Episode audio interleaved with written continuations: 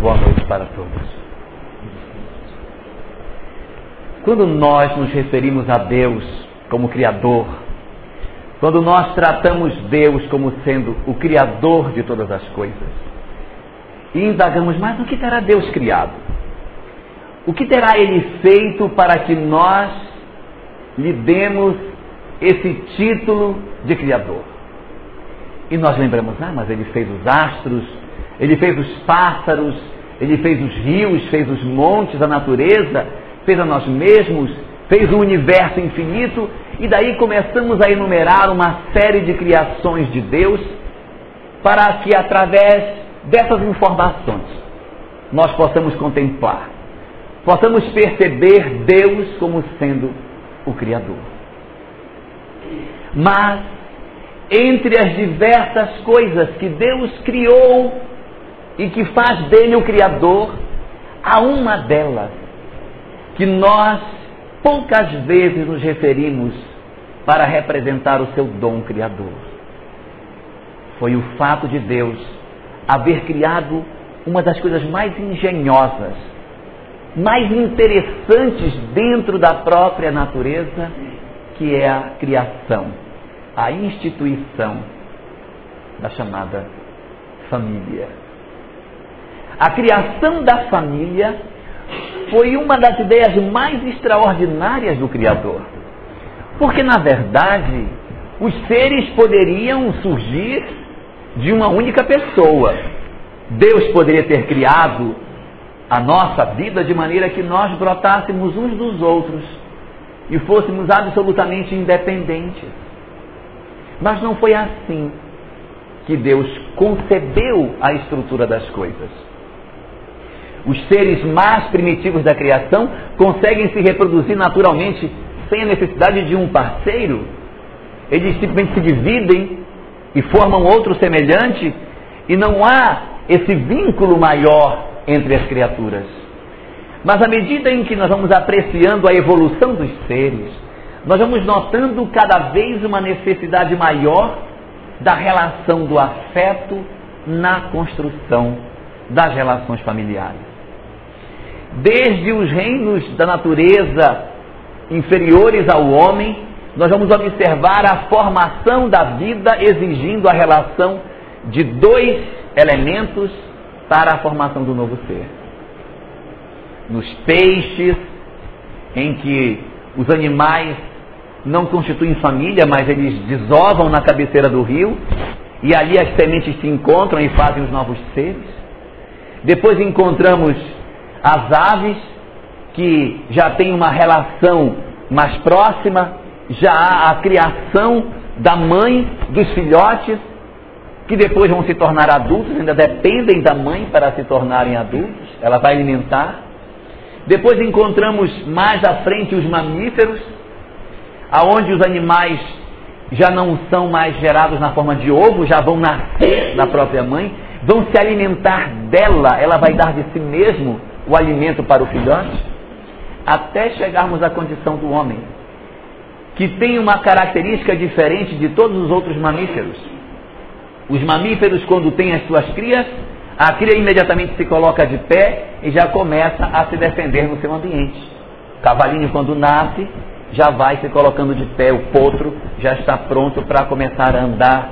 E os animais todos também têm essa mesma característica, os mamíferos. O homem não. O homem nasce absolutamente dependente de seus pais. Ele precisa, que ele não consegue nem firmar o pescoço. Vai demorar seis meses para poder sentar. Mais de um ano para poder andar. Para falar, vai precisar de dois, três anos para falar.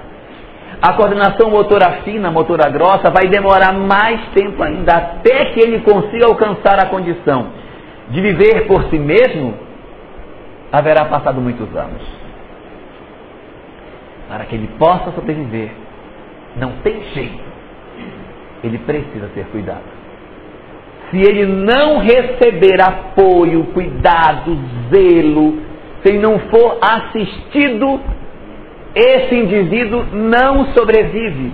E dessa maneira, o homem se torna exigido a ter uma família, se torna obrigatório para ele constituir família para que ele possa criar alguém.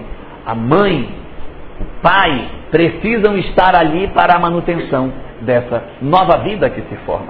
A instituição da família, portanto, foi uma criação bastante engenhosa, porque a mãe sozinha não faz, ela precisa do parceiro para poder gerar a metade do genoma que vai formar o novo filho.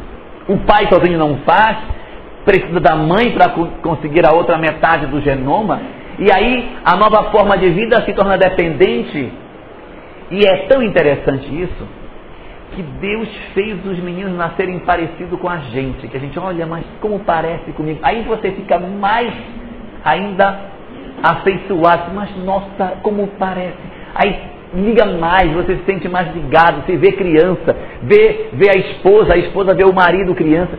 E isso vai aumentando o laço e o vínculo que torna as criaturas vinculadas umas às outras a partir dos laços materiais daquilo que nós chamamos de família. Isso para dar a visão material desse fato. Mas quando nós passamos a enxergar a família não somente pelo lado material que ela tem, pelo lado orgânico, biológico, genético que ela representa, mas começamos a observar a família pelo ângulo mais amplo, em que a família, na verdade, é muito mais do que os laços de sangue, e que os filhos, na verdade, na visão da doutrina espírita, todos eles, sem exceção, são adotivos. Todos nós somos filhos adotivos, porque nosso pai mesmo é Deus. Em algum momento a gente foi adotado. Uns foram adotados depois de saídos do útero, outros foram adotados quando entraram no útero. Mas todos nós somos adotivos. Em algum momento, os nossos pais nos receberam como filhos. Tudo bem, a gente vai aceitar essa pessoa como filho nosso, vamos admiti-lo como filho. Então, todos nós somos adotivos de uma forma ou de outra, estamos numa relação de adoção com os nossos pais, porque legítimo pai mesmo, só Deus. E daí que quando nós observamos a questão da família, observada pela visão espiritual que ela tem, nossa, esse horizonte estreito que nós temos, essa visão pequena da família apenas pelo ângulo restrito biológico, desaparece. E surge diante dos nossos olhos uma visão muito mais extraordinária, que é a visão da família como sendo essa instituição espiritual, que nos vincula uns aos outros, que liga as criaturas pelo vínculo espiritual e não pelo vínculo material, em que nós desenvolvemos afeto por aqueles que em princípio nem sequer fazem parte da nossa família de sangue. Nós adotamos os filhos muitas vezes, os, aqueles que têm filhos adotivos, e depois de um certo tempo você nem lembra mais se ele é adotivo ou não, porque aquela história de como foi que aquela criança surgiu, ela vai se perdendo no tempo e você tem a sensação de que ela sempre foi sua, que ela não, não tem outra história diferente daquela que acontece dentro do seu próprio lar. É natural que isso aconteça dentro da nossa vida, porque o dilatar da compreensão da família vai se dando à medida que a nossa visão do que seja o viver e do que seja o homem passa a ser iluminada por uma visão transcendente que vai além dos laços puramente materiais. A doutrina espírita, portanto, em nosso socorro para nos esclarecer sobre a vida, vira essa, essa questão, rotaciona esse ângulo para que a gente não enxergue a vida pelo lado estreito, unicamente material, mas nos mostra a visão espiritual da família, que é o seu ângulo mais extraordinário nos fala a doutrina espírita que todos nós, almas simples que somos quando criadas, simples e ignorantes, fomos criadas por Deus sem qualquer vínculo uns com os outros. Nós nascemos sem qualquer vinculação. Não havia na hora em que nós fomos criados como espíritos pelas mãos do Criador, pelo seu amor incomensurável, qualquer vínculo entre nós. Cada um de nós era um indivíduo separado, nós não fomos consagrados desde o princípio a ser de ninguém. Quando Deus criou cada um de nós, em que pese nós amarmos profundamente as pessoas com quem decidimos conviver e ser os nossos parceiros na vida afetiva, em que pese isso, nós no princípio da evolução não tínhamos qualquer vínculo uns com os outros. Deus nos criou inteiros. Existem alguns textos bonitinhos que até andam pela internet dizendo que quando Deus criou as pessoas, criou as pessoas como se fossem anjos de uma asa só. E aí você precisa encontrar o outro anjo que tem a outra asa, para que juntos tenham as duas asas para poder voar. Tão bonitinho isso, mas não é doutrinário. Até porque só tem uma asa, e aí se juntar o outro vai fazer duas asas, mas são dois corpos, fica pesado, não voa do mesmo jeito. Quer dizer, a doutrina espírita não trabalha essa ideia de que nós sejamos uma meia laranja que vai encontrar outra meia laranja e cada um tem a sua banda que Deus criou em algum lugar e eu estou atrás da minha metade que vai me completar perfeitamente e aí quando eu encontrar essa metade eu serei absolutamente feliz. Não vê o Espiritismo dessa forma. Nós teríamos sido criados independentes, sem vínculos e sem consagrações absolutas a ninguém. Eu não nasci consagrado a nenhuma outra pessoa. Para ser mais claro, Deus não criou no começo nenhuma Jade para pertencer a nenhum Lucas. Nós fomos criados todos distintos uns dos outros. E daí que, na hora em que nós iniciamos as nossas encarnações, que nós passamos a conviver com as pessoas, a nossa vida de relação o nosso ato de conviver com as pessoas que dividem conosco os dias desenvolveu em nós vínculos. Nós criamos laços com aqueles que passaram a fazer parte da nossa vida.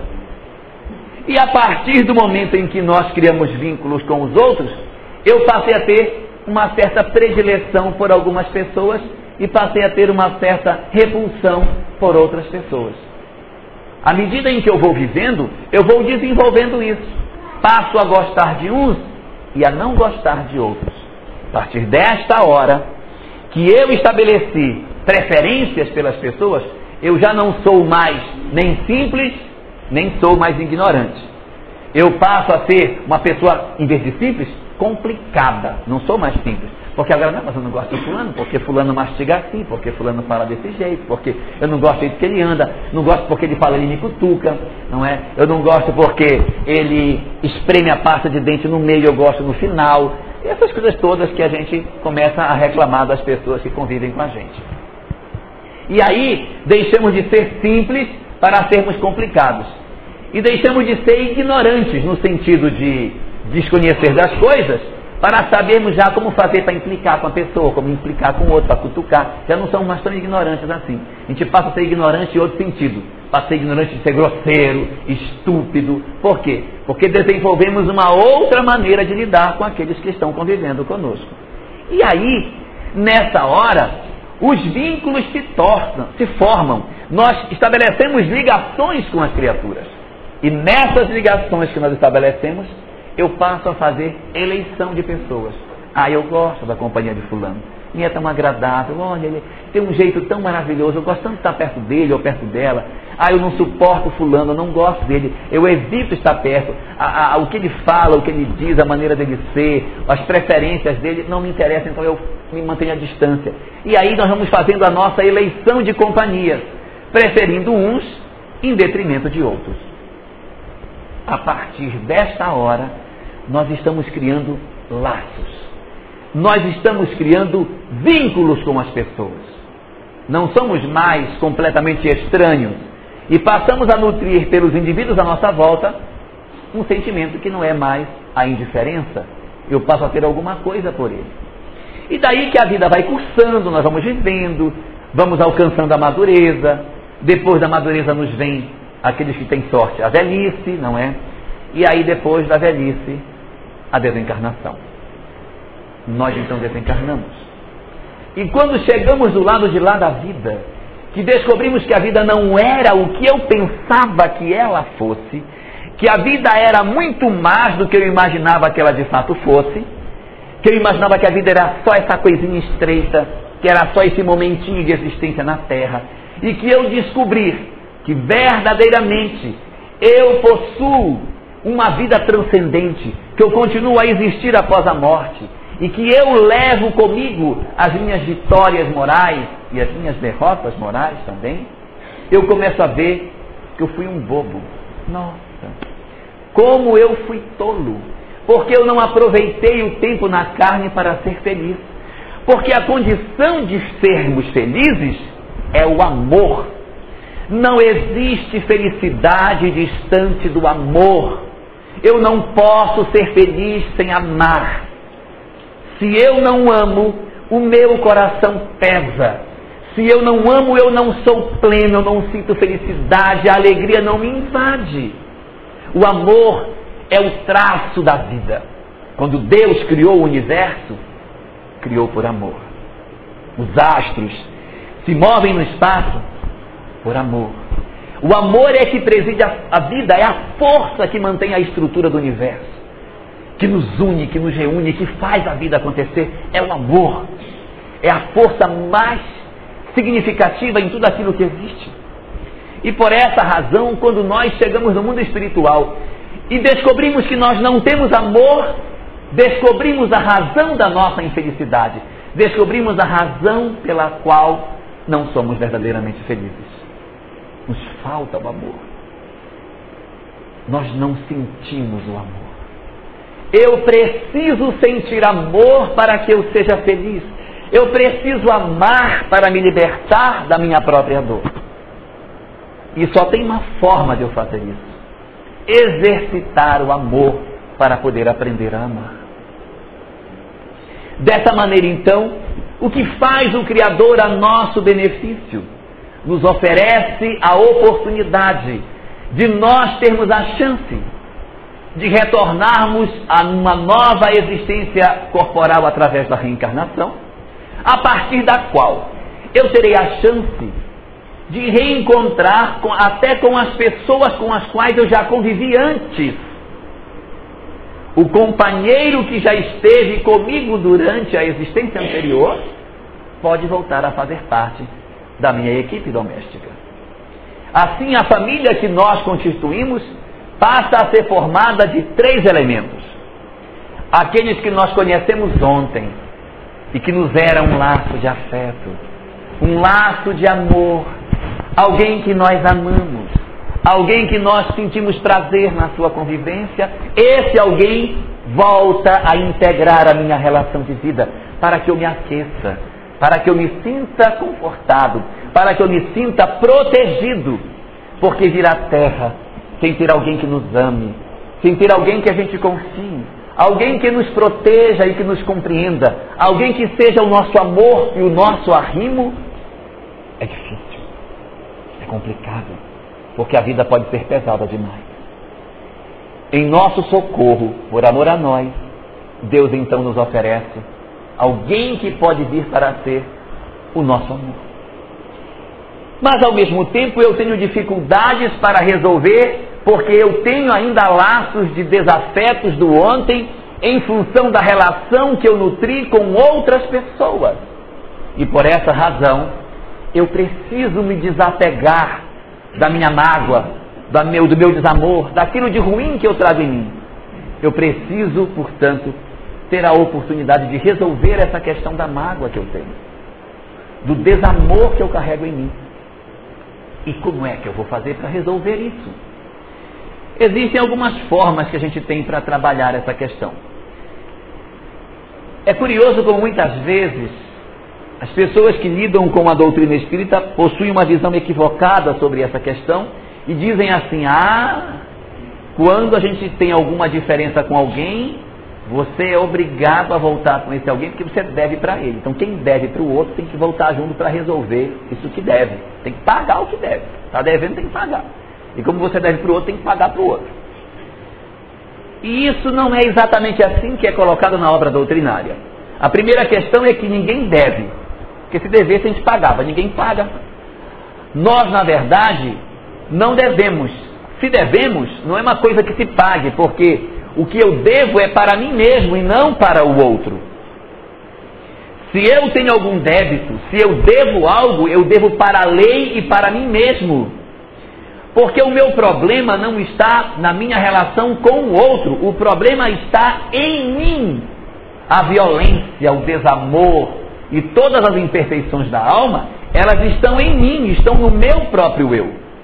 E compete a mim, portanto, realizar o processo de libertação dessa questão que está dentro da minha alma. Qual, a, qual o resultado, então, em função disso? É que nós, a partir dessa experiência, teremos a chance de reencontrar com essas pessoas, se conveniente for. Se não for conveniente, essa pessoa irá reencontrar com outro para continuar o seu processo evolutivo. Imaginemos que eu tenho uma mágoa de alguém, mas esse alguém a quem eu feri, eu feri alguém, mas esse alguém a quem eu feri me perdoou. Se ele me perdoou, ele segue. O problema está em mim. E eu, para resolver o problema da minha agressividade, irei encontrar outra pessoa, não necessariamente aquele que eu agredi, porque aquele que eu agredi não me se magoou comigo, não criou um vínculo de desafeto. Ele não tem necessidade de vir comigo. Agora eu estou mal resolvido, eu preciso resolver. Não pensemos que aquilo que a gente faz para o outro, se ah, eu quero que o fulano vá embora, então vou perseguir a vida dele, que ele vai ficar preso em mim. Não fica. Eu perturbo o outro, se ele me perdoa, ele segue. E eu fiquei. Eu tenho problema em mim. Agora eu vou encontrar outra pessoa, sei lá quem, para resolver o meu problema. Ele segue seu caminho. Agora, se ele quiser, por amor a mim, se quiser, ele volta. Mas é se ele quiser. Se ele não quiser, diz: Não, eu vou cuidar de outra coisa. E ele vai procurar outra pessoa para resolver o problema dele de desamor. A mesma coisa acontece quando nós somos, na verdade, a vítima. Se alguém me agride e eu me magoo com quem me agride, aí sim, aí eu estou enrolado. Porque o outro me fez e eu devolvi na mesma moeda. Então há uma identidade. Eu tenho problema, mas ele também tem. E já que o problema está na mesma faixa vibratória, é até razoável que a gente volte juntos. Mas não é uma obrigação. E eu não estou voltando porque devo para o outro. Mas é porque as pessoas, na verdade, se permitiram essa faixa evolutiva. Um está com mágoa do outro. E como os dois têm que se resolver, nada mais razoável do que os dois que estão na mesma faixa evolutiva se reencontrarem. Mas eu não tenho a obrigatoriedade de encontrar com a pessoa a quem eu agredi. Se alguém me fere e eu perdoo esse alguém, eu estou livre para seguir, inclusive para decidir ficar com a pessoa que é o meu agressor. Mas agora eu já fico por uma questão de amor. Daí que as nossas famílias elas são formadas por três vínculos: os laços do ontem que eram os meus amores, que voltaram a integrar a minha equipe doméstica. Os laços do ontem, que eram o meu desafeto e que agora voltaram a integrar, para que eu tente hoje resolver as minhas dificuldades que não ficaram bem trabalhadas. E o terceiro é aquele que não tem vínculo do ontem. É alguém que está iniciando agora um processo de relacionamento comigo. É um espírito que, em princípio, me é estranho a possibilidade de nós recebermos um espírito estranho à nossa família dentro de casa, ela vai diminuindo à medida que a gente evolui. Quanto mais velha é a alma, menor é a probabilidade de recebermos alguém estranho no lar. Quanto mais inicial é o nosso processo evolutivo, maior é a chance de que aquele espírito seja um espírito estranho e que apareceu no lar pela natureza da minha prova, pelas características da vida que eu vou ter e, portanto, ele vai se aproveitar daquela experiência para aproveitar o meu lar. Mas ele, em princípio, não tem um vínculo, eu, eu não tenho um vínculo com ele, sim a prova que eu irei atravessar, a prova da pobreza, a prova da riqueza, a prova da, da desassistência, a prova da saúde, sei lá, a prova que a família vai atravessar interessa para esse espírito. Aí ele encarna na família sem obrigatoriamente ter um vínculo com aquele grupo. À medida que a evolução vai se processando, esse indivíduo alheio ao lar e que vem pela natureza das provas, vai tendendo a ser menos frequente, porque tem tantas tramas, eu tenho tantos vínculos espirituais que as vagas de família acabam sendo preenchidas por aqueles que já têm laços anteriores do que por aqueles que não têm vínculo nenhum. Esses sem vínculo acabam ficando naquelas famílias que ainda não têm muito karma e, portanto, ah, vamos aproveitar, coloca mais essa pessoa aqui para ingressar nessa equipe doméstica. Nesse sentido, portanto, as nossas famílias são formadas a partir dessas três relações. E nós nos indagamos, mas meu Deus, e agora? O que é que eu vou fazer? Porque eu não sei em casa quem é que veio pelo meu laço de afeto, quem é que veio pelo meu laço de desafeto, quem é o espírito estranho que entrou em casa, porque eu preciso saber. Porque a partir do momento que eu sei isso, eu vou tomar uma atitude. Se eu sei que aquela pessoa é do meu laço de afeto, eu vou cuidar melhor, não é? Vou cuidar mais, vou dengar mais, porque é meu laço de afeto. Se eu souber que o meu laço de desafeto, ah, então você voltou para me perturbar. Pois agora você vai ver só o que eu vou fazer com você. E aquele que é um laço pela natureza das provas, eu vou tratar com indiferença. Se nós formos pegar o conhecimento para trabalhar assim, vamos fazer bobagem de novo. Porque vejamos nós, qual é a receita que a doutrina espírita sugere para aquelas pessoas a quem já amamos? O que devemos oferecer a elas? Amor. O que devemos oferecer para aqueles que ainda temos dificuldade de relacionamento para resolver as nossas vidas? Amor. E o que devemos dar para aqueles que estão iniciando a sua relação conosco e que ainda vão amanhã se tornar parte integrante efetiva da minha família espiritual? Amor. Ora, se aos, a quem eu amo devo dar amor, àqueles a quem eu ainda não amo devo dar amor, e àqueles que eu ainda vou estreitar os laços devo dar amor, de que me interessa saber qual é a fonte?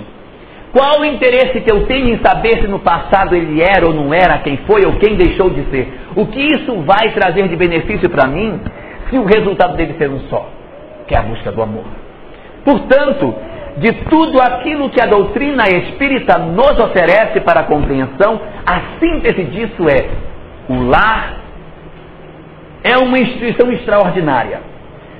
O lar é o local onde Deus reuniu as almas, para que ali a gente aprenda a se relacionar e aprenda a descobrir o que de melhor podemos tirar de nós mesmos nas relações com os outros. Isso dito assim, parece um tanto poético, tão bonito dizer, mas tão difícil de ser vivido.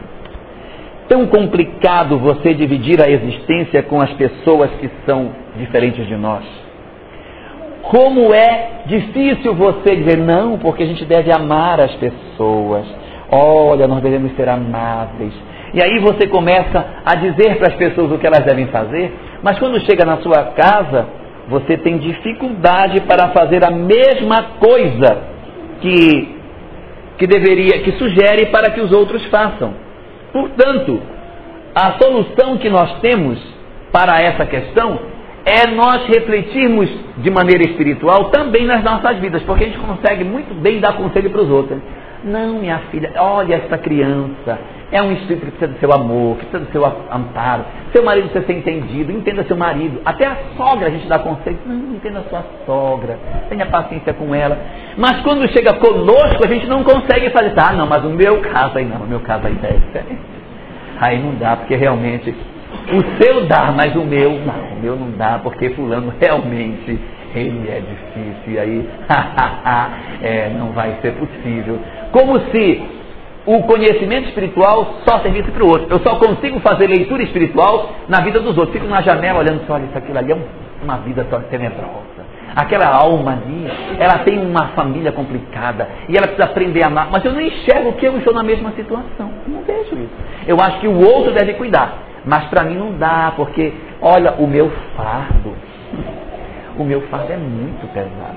Eu já tentei, não tem condição. E a doutrina espírita ela é tão farta, tão rica em apelos dessa natureza, que nós precisamos cuidar para que de fato nós consigamos ser efetivos nesse aproveitamento do tempo que Deus nos oferece na convivência com aqueles que estão ao nosso lado. Nós costumamos dizer em doutrina espírita que Deus é sábio. Mas a gente mesmo, mesmo dizendo que Deus é sábio, contesta a sabedoria, dizendo, meu Deus, mas quem ele colocou no meu lar? Não tinha outro para mandar para casa, não? Pelo amor de Deus. E questionamos a nossa família como se Deus houvesse errado. Caramba, será que não tinha um pai melhor para mandar para mim? Não. Será que a minha mãe não podia ser um pouquinho menos ou um pouquinho mais? Será que eu não podia ter filhos um pouco mais afetuosos? Nós sonhamos tanto com aquela família maravilhosa, não é? Em que a gente acorde de manhã e quando se levante, o café esteja na mesa. As crianças dizem, mamãe, já tomei banho. Já estou pronta e arrumada. Já fiz até a tarefa. Já estudei aquilo que o professor vai dar hoje, para quando ele explicar, eu já ter só as dúvidas para tirar, porque eu já me antecipei na lição. O marido já preocupado, já deixou o café da manhã pronto, já fritou os ovos, e disse: Meu bem, eu não terminei de fritar os ovos, eu quero que você coma os ovos bem quentinhos. Se eu fritasse antes, ia ficar frio para você. Então, eu estava esperando você sentar na mesa para eu fritar os ovos. Aquelas crianças maravilhosas que quando você chega em casa, elas corram ao nosso encontro e nos abracem, limpas, perfumadas, cheirosas, dizendo: Mamãe, que bom que você chegou em casa. Que maravilhoso que é Deus na nossa vida que nos oportuniza o nosso encontro. A nossa família é o nosso lar, é o nosso local de refazimento. Venha, mamãe, para casa. E aí tira o nosso sapato e a, a, faz massagem nos pés. Que família extraordinária.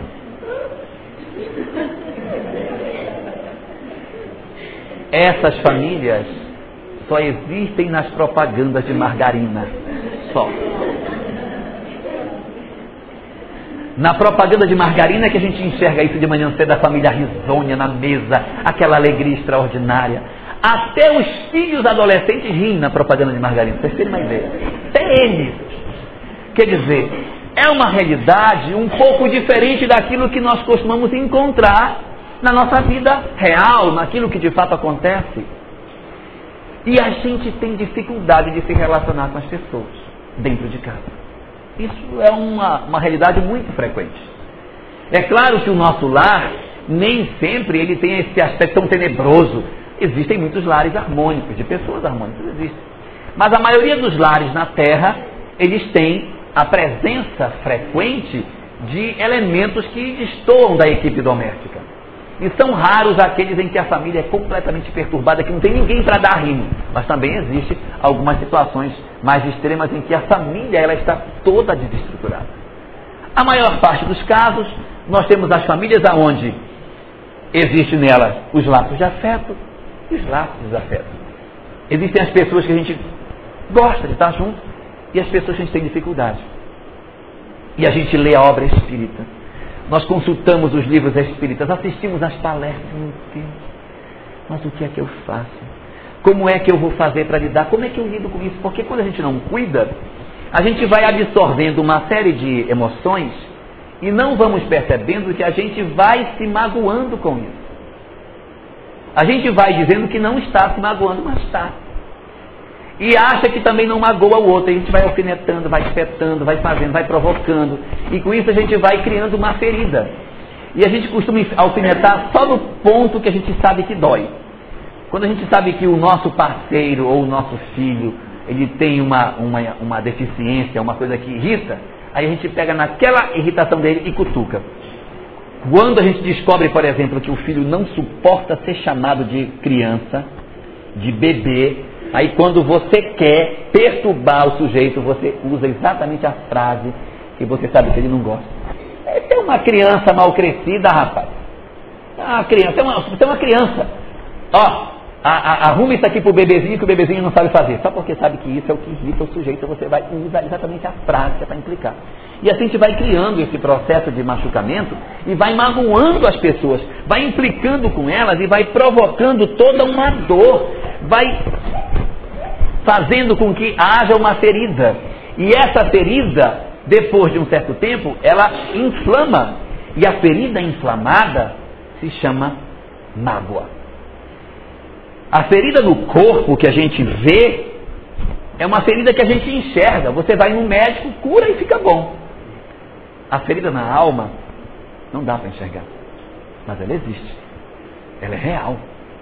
Ela é verdadeira essa ferida. Só que como a gente não vê, está tá tão saudável, está feliz, está tá bonito, está corado.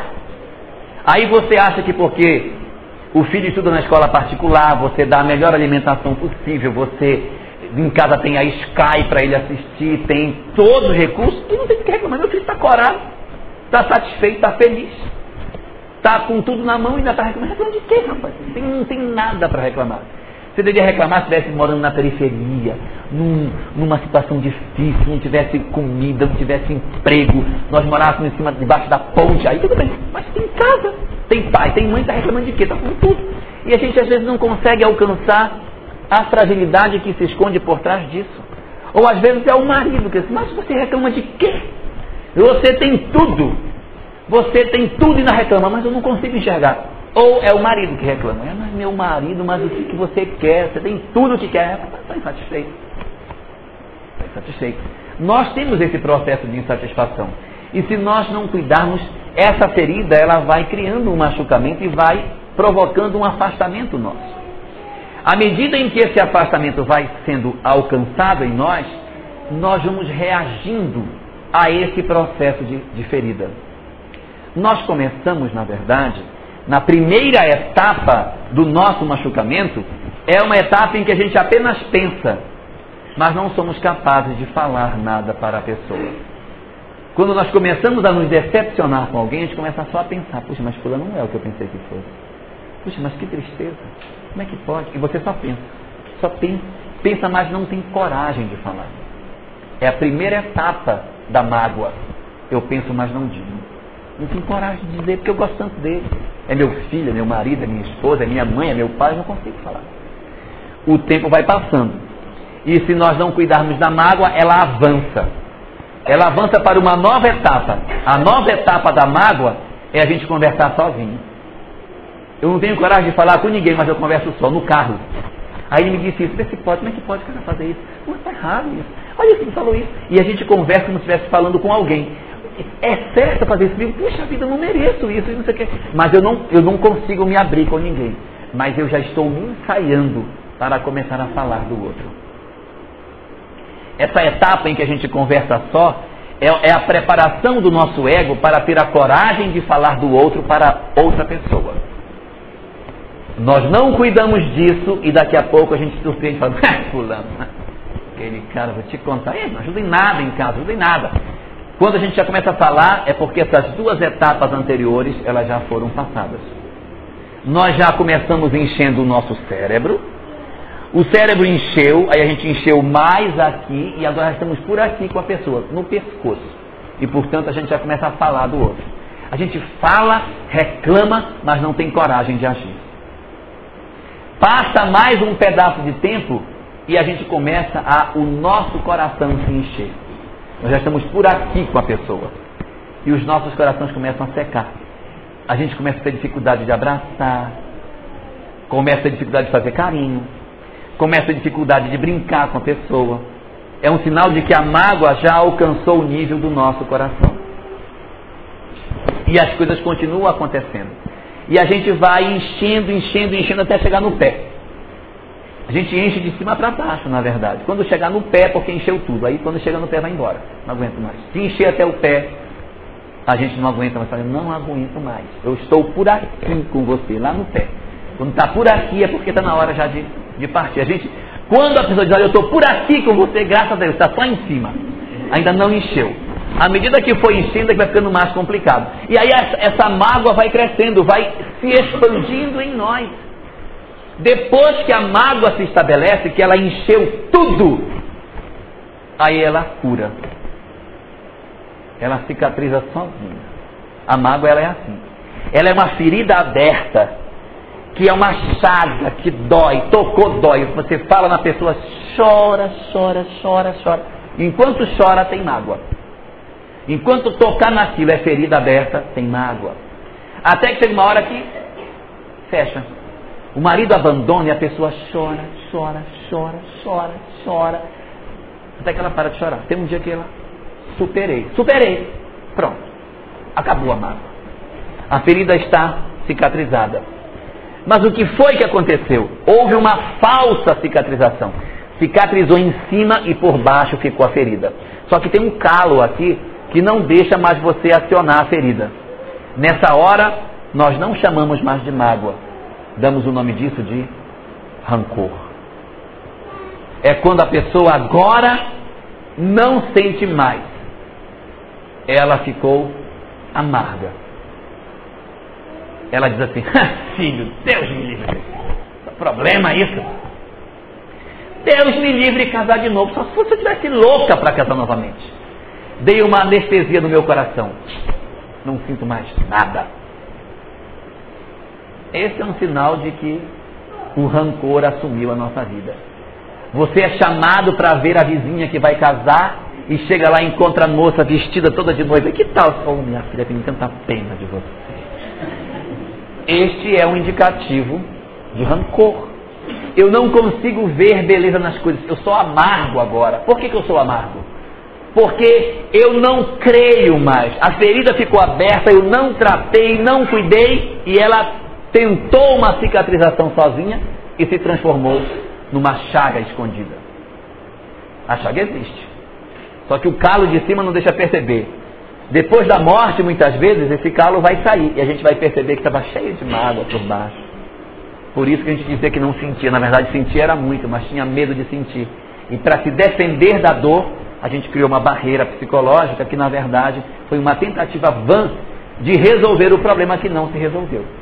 Segundo Joana de Ângeles, nós não resolvemos problemas de maneira abrupta. Os laços das nossas vidas não nasceram para serem rompidos. E diz ela: toda vez que alguém tenta resolver os problemas de sua vida a golpes de machado, volta-se a eles. Porque problema resolvido a golpe de machado, a gente retorna. Ele volta para nós. É problema não resolvido. Quando chega assim, a partir de hoje é o seguinte: eu não quero mais e acabou. Zap! E passa o machado, não resolveu. Você pensa que resolveu, mas não resolveu. Nesse sentido, o Gandhi traz um, uma orientação bastante interessante para nós nesse sentido. Conta os historiadores sobre Gandhi que uma vez ele estava numa praça e um homem muçulmano chegou, um homem indiano, chegou desesperado com o Gandhi, dizendo: Gandhi, eu não aguento mais, eu, eu preciso me vingar. E veio contar a história dele. A história dele é que ele tinha um filho e os muçulmanos haviam matado o filho dele. Eu vou me vingar, e puxou a espada, se eu vou resolver essa questão, eu vou resolver esse problema, eu vou matar todos os muçulmanos que eu encontrar. E o Gandhi disse, mas você não resolve o problema assim. Claro que eu resolvo. Eu vou matar todos, assim eu resolvo o problema. Não. Essa não é a solução. E o homem, então, tremendo com a espada na mão, pergunta para ele: então como é que eu resolvo isso? Se você quer resolver, eu quero. Então adote uma criança muçulmana. Essa é a solução. Não simplesmente adotar, mas tem que ser um muçulmano, que é para retirar o ódio. Se não for assim, fica. Vai ficar o traço da mágoa, o traço do ódio, impedindo a gente de ser feliz.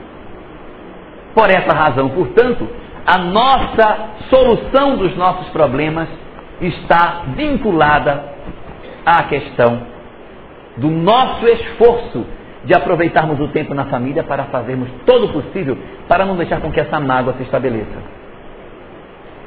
Mas e depois que ela se estabeleceu? Que, que eu posso fazer?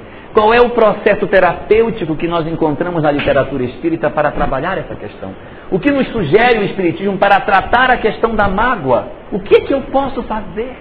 A meu próprio benefício, como é que eu devo cuidar disso?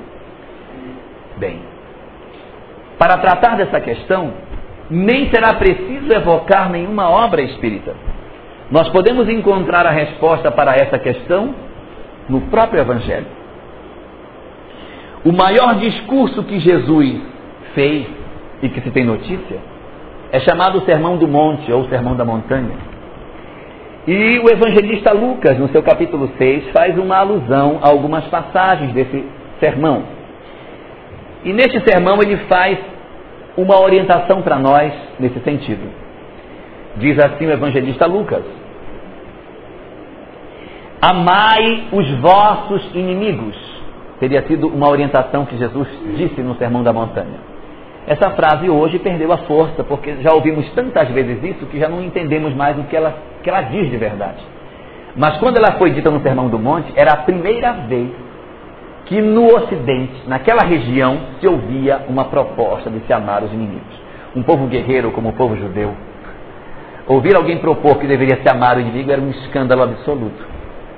É muito forte isso para o povo judeu.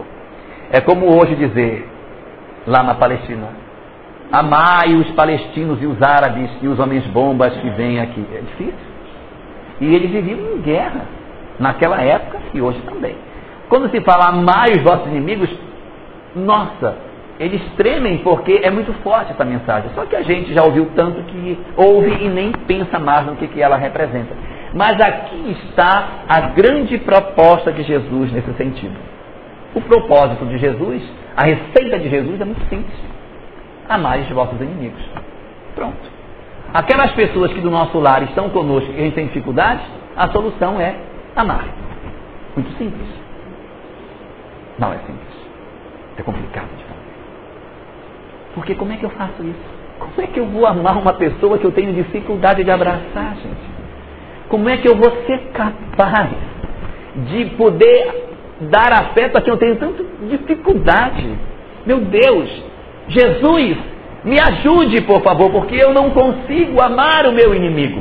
E o Cristo, percebendo isso, traz um detalhamento da questão, dizendo assim: Amai os vossos inimigos. E percebendo a nossa dificuldade em fazer isso, ele nos sugere uma forma de como fazer.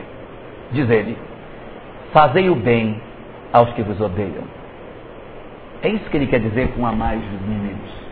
Fazer o bem àquele que vos odeiam. Não vou nem pegar a pessoa que está fora do lar, vou pegar a pessoa que está dentro do lar. Fazer o bem àquelas pessoas que a gente sente que tem mais dificuldade. Se eu tenho um familiar que é a pessoa mais difícil para conviver, meu pai, meu irmão, minha filha, meu filho, meu neto, minha avó, até a sogra ou o sogro, o genro, sei lá quem seja, que a gente tem dificuldade, a proposta do, do, Cristo aqui é que se eu tenho dificuldade para amar essa pessoa, eu vou te dar uma forma de você fazer. É fazer o bem para quem te faz o mal. É você tentar ajudar aquela pessoa que você tem mais dificuldade. Procure ser gentil com ela. Procure não ser sarcástico. fulano, ah, fulano. E aí você, o que, que fazemos nós? Nós, quando sabemos que o outro, família, está em dificuldade, a gente não ajuda. Viu minha chave, perdi minha chave, cadê minha chave? Aí você, tomara que perca. Você não ajuda, você torce para que a pessoa não ache, para ele mais perturbado ainda. E o coitadinho procurando e você assistindo televisão, mascando chiclete, preocupado. E o cara desesperado e você, na sua indiferença, só rodando a trancinha, é a maneira que você tem de dizer que você não está preocupado com o problema dele. Se vire. Você não me trata mal, então agora eu vou lhe mostrar como é que eu também posso tratar você mal. E a pessoa desesperada precisa sair. Preciso sair! Quem viu? Quem viu? Ninguém se mexe. Quem está na cozinha lavando louça continua. Quem está assistindo televisão, todo mundo continua fazendo o que está fazendo, porque o problema do outro é do outro, não é meu. Eu não participo do problema do outro. Daí que fazer o bem àqueles que vos odeiam é tentar participar da vida da pessoa, é tentar se aproximar dela através daquilo que é importante para ela. Eu preciso fazer um movimento de aproximação. É muito comum as pessoas dizerem assim: ah, não, mas se ele quer, ele quiser. Sem não pedir perdão, não tem nada para ele. Como se devesse vir do outro a iniciativa, mas se sou eu que sei mais, se sou eu que sei mais, tem que vir de mim. Eu não sou o mais preparado, não sou eu que tenho conhecimento espírita, às vezes o outro não tem, e eu quero que o outro que não tem venha ajoelhar nos meus pés, pedir perdão para mim, aí eu vou ver se eu considero ou não.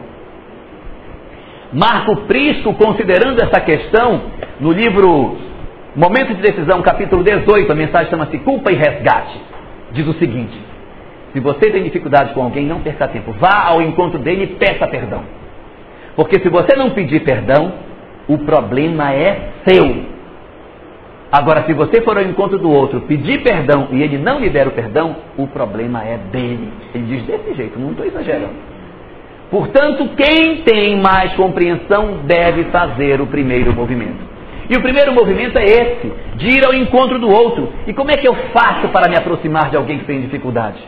É difícil você chegar para abraçar a pessoa que você tem problema de relacionamento. É complicado. Às vezes você está na sala assistindo televisão e a pessoa que você tem que estar no lar está do seu lado. Aí de repente encosta um dedo no outro assim. No que encosta, aí você dá um jeitinho de afastar o dedinho para não encostar.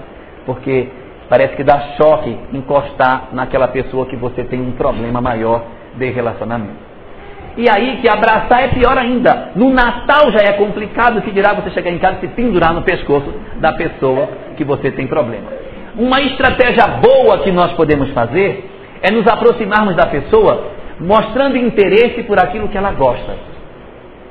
Aí você, o que é, o que é importante para ela? Aí você procura se interessar por aquilo que o outro acha interessante.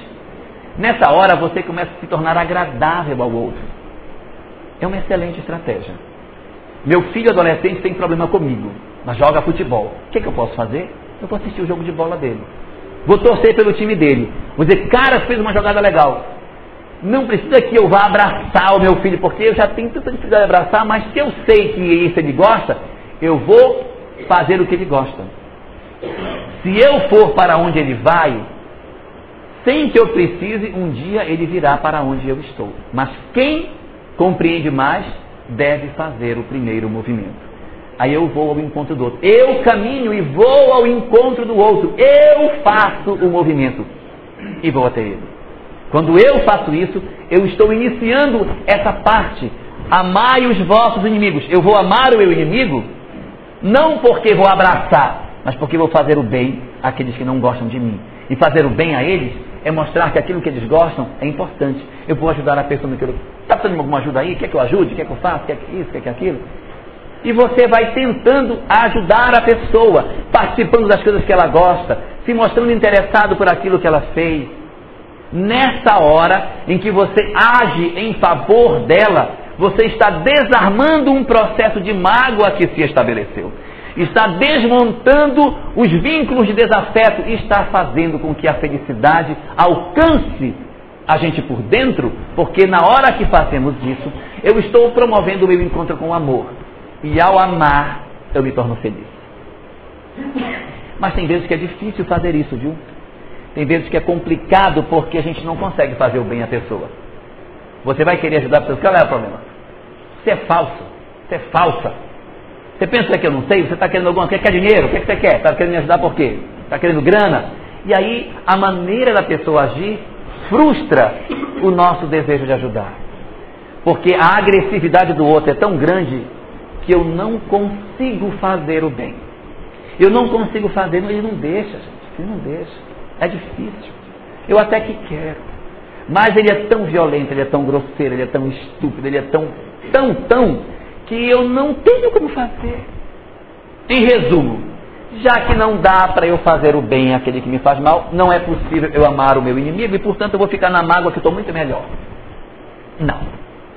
Jesus, ao perceber que era difícil isso, ele flexibilizou mais e deu uma segunda estratégia para que a gente procure fazer isso. Já que não é possível você fazer o bem a quem faz o mal, façamos uma segunda coisa. E ele propõe uma segunda ideia de Jesus: Amai os vossos inimigos, fazei bem aos que vos odeiam. Não deu? Então vou melhorar. Bendizei os que vos maldizem. Se não dá para fazer o bem a quem nos faz o mal, pelo menos vamos falar bem de quem fala mal da gente. Ah, eu vou parar de ter o amargor contra o outro, vou parar de falar mal dele. Onde eu chego, a gente já tem aquele fel na boca. Encostou no carro, meu marido. coitado. Aquele ali, meu Deus do céu. Meu filho, meu filho é um problema, uma cruz. Minha mãe é uma, um karma na minha vida. E a gente só se refere ao outro como um problema, uma cruz, um peso, uma coisa ruim. E toda hora que eu falo do outro é para reclamar. Ele não me ajuda em nada, sabe? não trabalha, preguiçoso, é um vadio, vagabundo e tal. Se toda palavra que eu emito para o outro é uma palavra de desamor, na hora que eu falo, meu coração se enche de uma energia negativa, se enche de uma coisa ruim. Experimentemos nós falar mal do outro, ver se o coração não reage negativamente, como ele, se ele não mexe por dentro, a gente não sente assim um, uma coisa ruim, tipo um ódio dentro da gente. Isso faz mal, gente. Isso nos perturba, isso nos impede de ser felizes, isso nos distancia do amor. Ora, qual a receita, portanto? Já que não dá para fazer o bem a quem nos faz o, o mal, dá pelo menos para a gente tentar falar bem de quem fala mal.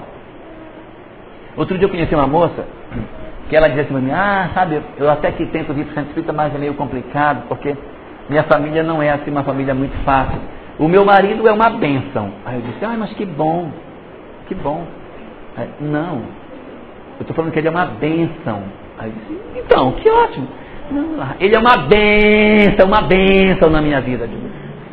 Como assim? Ele é um problema. Eu digo, ah, sim. E o que ela faz? Para não dizer que ele é um problema, ela diz que ele é uma bênção. Pode não falar a palavra que ele é ruim, ela usa a palavra bênção. Mas a energia da bênção é a mesma energia de que ele é um, um cão. De que adianta eu dizer, meu, ai, meu filho, meu filho é uma bênção da minha vida. A palavra bênção perdeu sentido. É outro idioma que ela está falando, não é português. E nesse outro idioma, Bênção significa problema. É ilusão querer trocar palavras sem trocar o sentido. Quando se fala falar bem do outro, é a gente procurar alguma forma de falar bem da pessoa. Às vezes é meio difícil, que a pessoa é meio complicada, mas a gente tem que procurar alguma coisa que, nossa, fulano, olha, tem uma orelha tão bonita. Pelo menos a orelha dele, alguma coisa que ele possa ter, já que o pé é feio, come feio, dorme feio, pelo menos olha, que orelha, gente. Que orelha linda. Alguma coisa que a gente possa ter para admirar do outro. Falar bem dele alguma coisa. Ah, porque fulano é assim, é, ele é assim, mas olha, e eu tenho que procurar virtudes, isso é um exercício. É muito fácil achar defeito no semelhante. Muito fácil. Enumere o defeito do seu marido. Na hora saem uns 10. Agora as virtudes. Vai demorar para sair. Porque nós cultuamos muito esse lado do negativismo. O lado do negativo a gente cultua muito. Qual é a consequência disso? É que nós temos uma tendência danada a só observarmos o aspecto negativo das coisas. E a gente tem que aprender a ver o lado positivo, porque o nosso marido ele não é perfeito. A nossa esposa não é perfeita. Então, se eles não são perfeitos, com certeza eles devem ter pelo menos uma virtude. Porque se ele só tivesse defeito, ele seria perfeitamente errado. Como ele não pode ser perfeitamente errado, algo de bom ele tem que ter. E a gente não enxerga essa virtude, tem que começar a enxergar, porque faz bem para nós. Procurar nas pessoas as virtudes que elas possam ter. Isso ajuda a gente por dentro. Isso melhora o nosso coração do que eu ficar falando, lá vem o fulano, lá vem com a irritação dele, quer ver? Lá vem com a impaciência, lá vai chutar a porta, vai chutar a porta. Lá vem, oh meu Deus, que homem horrível, como é que pode? Ai meu Deus. E aí você fica nessa hora reclamando da pessoa, e fala isso e fala aquilo. Vive a reclamar do outro. Encosta no muro com a vizinha, é um, um, um rosário de, de dores. Ai, o meu marido é que é pior. Então, ai, meu marido não. E o meu é pior ainda. Porque o seu, pelo menos, mas o meu aí vem. Aí cada uma querendo ver quem é que ganha, quem tem um marido pior. Isso faz mal. Isso faz mal. Isso faz mal. Faz mal pra gente. Amarga a gente por dentro. O exercício nosso, portanto, há de ser aquele de falarmos bem de quem nos fala mal. Já que não deu para fazer alguma coisa pelo outro, porque ele é muito agressivo, pelo menos eu vou falar bem dele. Falar bem com ele e falar bem dele. Ele fala mal de mim, eu falo bem dele. Ele fala mal de mim, eu falo bem dele. É, é difícil, tá? Não é fácil não. Mas é assim, para a gente poder se liberar, porque quem está com o problema da mágoa somos nós. Não, não vou fazer isso porque ele vai ficar na boa. Quer dizer, ele me pisa e ele ainda vou ficar. Não, ele vai sofrer. Como se, na verdade, quando eu me vingasse, fosse ele que se lascasse. Quem se lasca sou eu. Sou eu que me prejudico, porque na hora que eu me vingo, eu me enlameio. Eu me sujo de lama.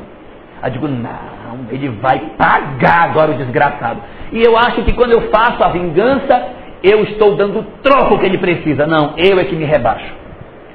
Não pensemos, portanto, que se o outro me calunia e eu falo bem dele, isso é uma besta, minha filha. Largue isso, é uma égua, porque você tem que dar uma, o mesmo troco. Ele fez, você faça também dê nele, fale mal dele, tem que fazer. Aí eu que, eu que faço mal, porque sou eu que vou ter marcas meu, na minha alma, eu que vou carregar mágoa, sou eu que vou, vou ter as minhas tristezas, as minhas melancolias, o meu sentimento de abandono, as minhas depressões. Ué, eu não quero isso para mim. Eu não quero isso para mim, então eu tenho que me liberar disso.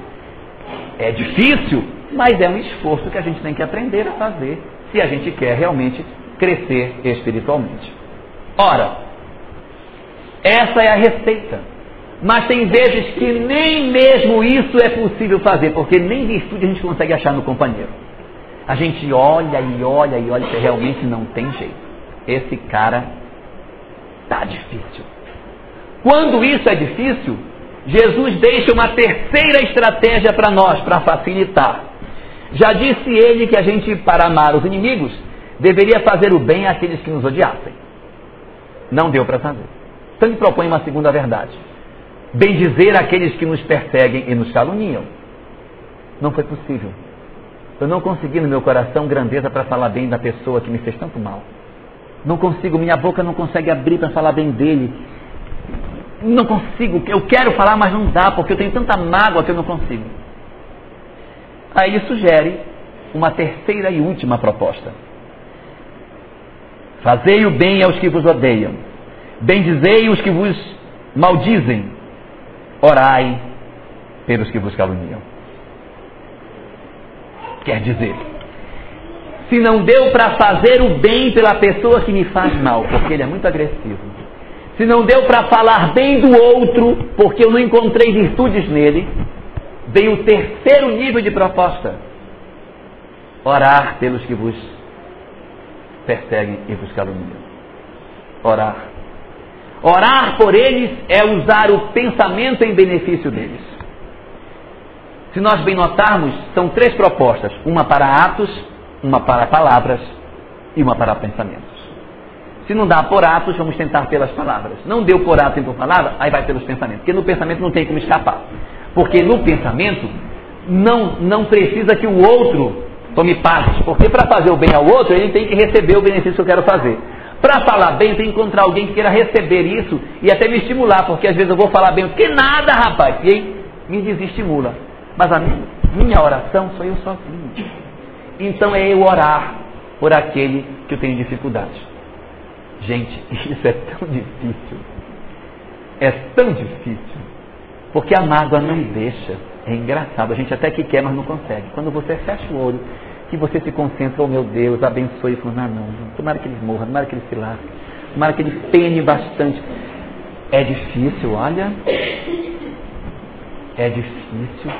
Não é fácil, não. Orar pela pessoa que fez mal a nós é uma tarefa complicada. Mas é um exercício. Através desse exercício, se a gente for fazendo, a gente vai ganhando condição de depois conseguir falar bem do outro, porque vai desarmando a gente. E depois vai conseguir fazer o bem. Como muitas vezes é difícil demais a gente conseguir orar pelas pessoas, existem alguns exercícios que as pessoas fazem, de meditação, de reflexão, que são muito interessantes. Eu não vou fazer com vocês porque eu não sou da área, não sou competente, eu sou engenheiro, eu não sei fazer essas coisas. Mas o pessoal sabe fazer, faz a seguinte coisa: coloca um CD, já tem até CD espírita que tem isso, chamado de visualizações. Você desliga as luzes, se recolhe no seu ambiente, coloca o CD no quarto, apaga a luz ou deixa uma luminosidade reduzida e começa a ouvir o CD. No CD, a voz que fala vai sugerir a você que você vai para um local tranquilo. Essa região tranquila, esse espaço tranquilo, é para serenar você.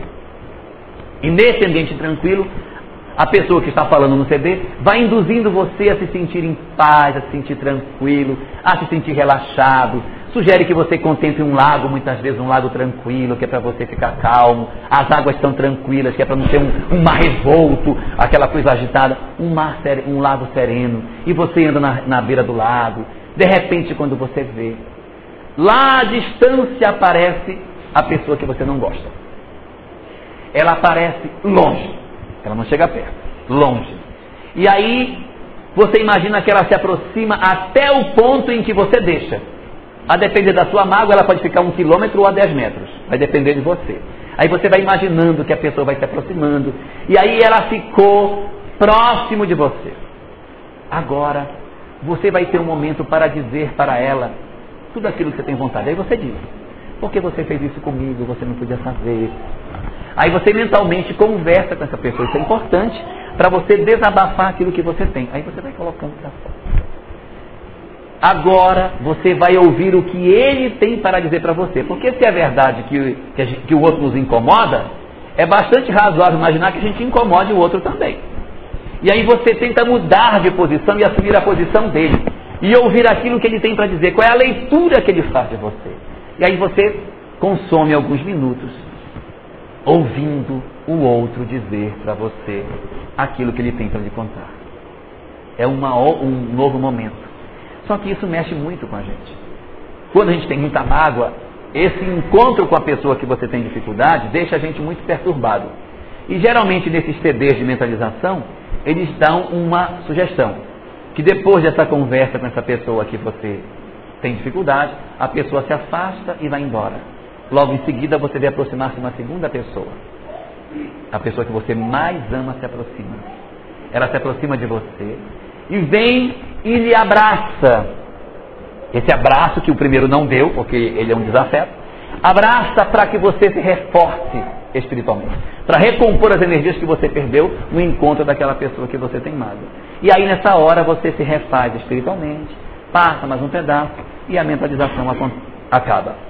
Quem não conseguiu ceder, bote uma música tranquila, não vai colocar uma música sertaneja, bote uma música lentinha, daquelas bem tranquilas, para ouvir e vá mentalizando essas cenas, essas coisas que vão ajudar a gente a desarmar os nossos corações do mal, a desatar as nossas algemas que nós temos da mágoa. Nós não temos outra solução, gente. Nós precisamos trabalhar os nossos corações para impedir que isso nos consuma, que isso nos destrua por dentro. E nós temos que fazer isso enquanto é tempo, para não deixar com que a mágoa se estabeleça, ou até o que é pior, o rancor. Que a gente diga, eu não sinto nada. Na verdade, está cheio de dor por dentro, mas não quer assumir que é uma alma ferida e apunhalado pela sua própria infelicidade. Esses exercícios vão ajudar muito a gente, para que a gente consiga construir os laços de afeto que nós precisamos fazer.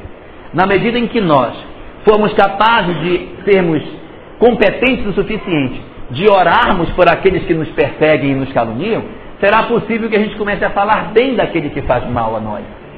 E depois que a gente conseguir falar bem daquele que faz mal, vamos ter mais condição de fazer o bem àqueles que nos fazem mal. Nós vamos reconstruir do pensamento para a ação, porque foi assim que a gente se afastou. Quando nós nos afastamos da pessoa, nós nos afastamos primeiro o pensamento, depois foram as palavras e por último foram os atos. A gente quer começar pelos atos, não dá. Tem que começar pelo pensamento de novo. Eu tenho que reconstruir a minha relação com o outro no pensamento, nas palavras para depois reconstruir nos atos. Se a gente conseguir fazer isso, nós teremos alcançado o grande sucesso da nossa existência. Não pensemos nós que o nosso sucesso na encarnação é conseguir o nosso título universitário, é conseguirmos o sucesso financeiro, é conseguirmos uma respeitabilidade social, que a gente consiga ser apontado na rua como uma pessoa bem-sucedida. O maior sucesso nosso é a gente conseguir resolver os nossos nós afetivos e as nossas dificuldades com os nossos companheiros que renteiam conosco dia a dia no nosso lar. Por isso, Deus, preocupado com a nossa vida, criou para nós um instituto de excelência para o nosso aprimoramento moral, que é a família. Foi uma, uma, uma sacada extraordinária haver criado para nós um espaço de convivência onde eu reencontro as pessoas que eu mais preciso, porque elas possuem um ingrediente de personalidade que vão me ajudar mais rapidamente no meu processo evolutivo. É por essa razão que a família tem, na visão da doutrina espírita, uma importância capital para a transformação das nossas almas, justificando todo o esforço que o movimento espírita tem feito para que a gente entenda que esta família, ela é, na verdade, a grande oportunidade para a nossa redenção espiritual, porque o melhor para nós é que a gente viva em família. E o que mais nós precisamos fazer é apertar um pouco mais esse majestoso e maravilhoso laço que nos vincula uns aos outros, para que todos os nossos laços de família se tornem então um dia laços de afeto.